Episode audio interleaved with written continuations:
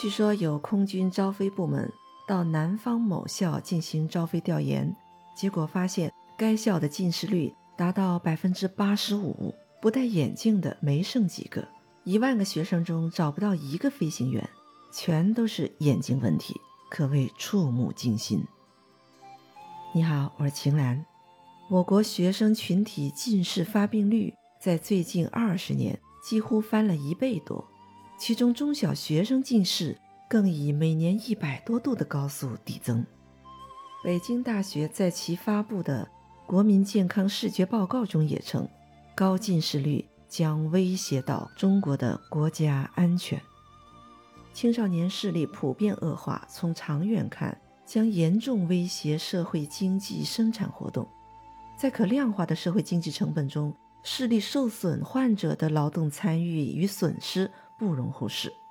据统计，中国是世界上近视发病率最高的国家之一，全国的近视眼人数已经超过了四个亿。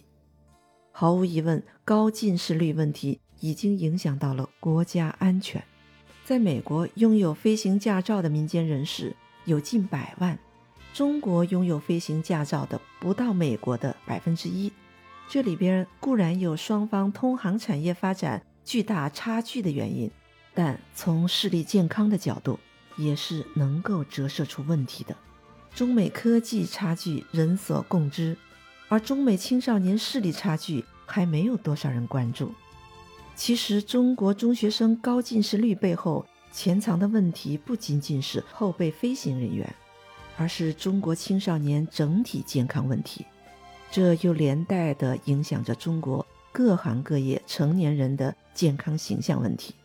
顺着这一思路，我们也许可以看到整体性的国民身心两方面同时弱化的隐忧。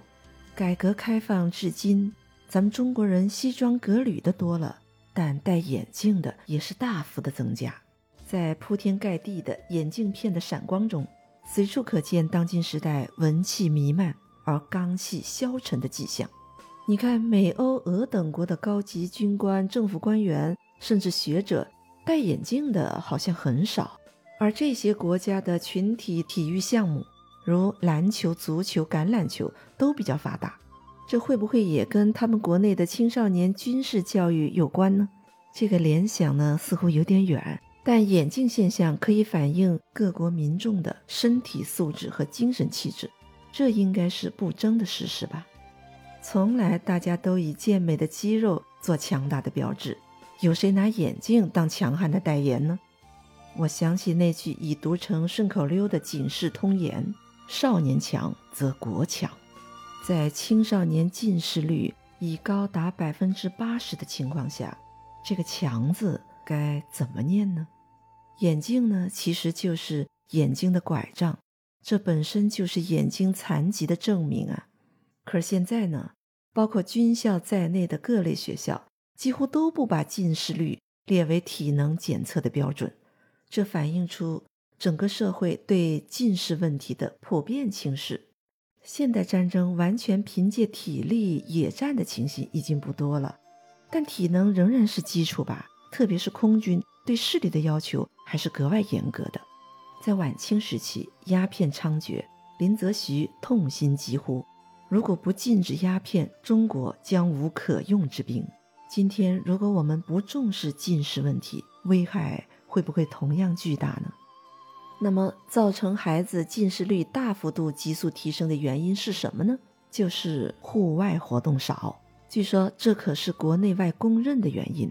那为什么户外活动会少呢？有研究机构将它归因为电子产品的普及。我想这方面的原因肯定有，但欧美日的电子产品比中国使用的不是更早、更普遍吗？为什么咱们国家青少年的近视率是世界第一呢？显然还有更深层次的原因，那就是过度用眼。一步步的深究下去，就会走到咱们中小学生堆积如山的作业面前了。压在学生们身上的这座作业大山，不仅绝对性的侵占了学生户外活动时间，同时呢，还剥夺了孩子们自由想象和创造的空间。对北京中学的一个调查发现，中学生在五点左右放学离开学校之后，一直到零点，几乎都在写作业，而第二天凌晨就要起床上学，几乎不可能有充足的睡眠时间。而本来天经地义用来休息的星期六、星期天，很多孩子又被五花八门的课外班俘虏了。其实何止是北京的学生呢？哪里都差不多。在这种以学科考试分数来争夺教育资源的引导下，不仅城里的孩子没有了童年，连农村的孩子也很少有走在乡间小路上的惬意了。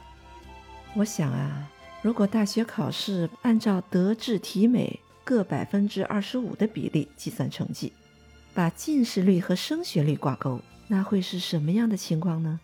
且不说眼镜片的普及并不能反映教育质量，即使有某种程度的正比性，似乎也不值得自豪和坚持吧。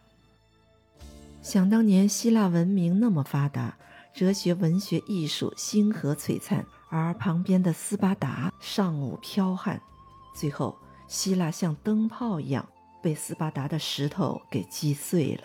今天的世界与那时不同，仅仅在于时空和技术形态，而本质上没什么两样。哪里没有强者横行的身影？当今中国正进入强起来的新时代，除了核心科技必须尽快掌握以外，咱们国民的精神素质和身体素质。也需要同步跟上，我们需要科学脊梁钱学森，也需要一代战神彭德怀啊，这都需要从健康昂扬的青少年中产生。为此，我们需要全社会的共同努力。好吧，我们今天就聊到这，下期再会。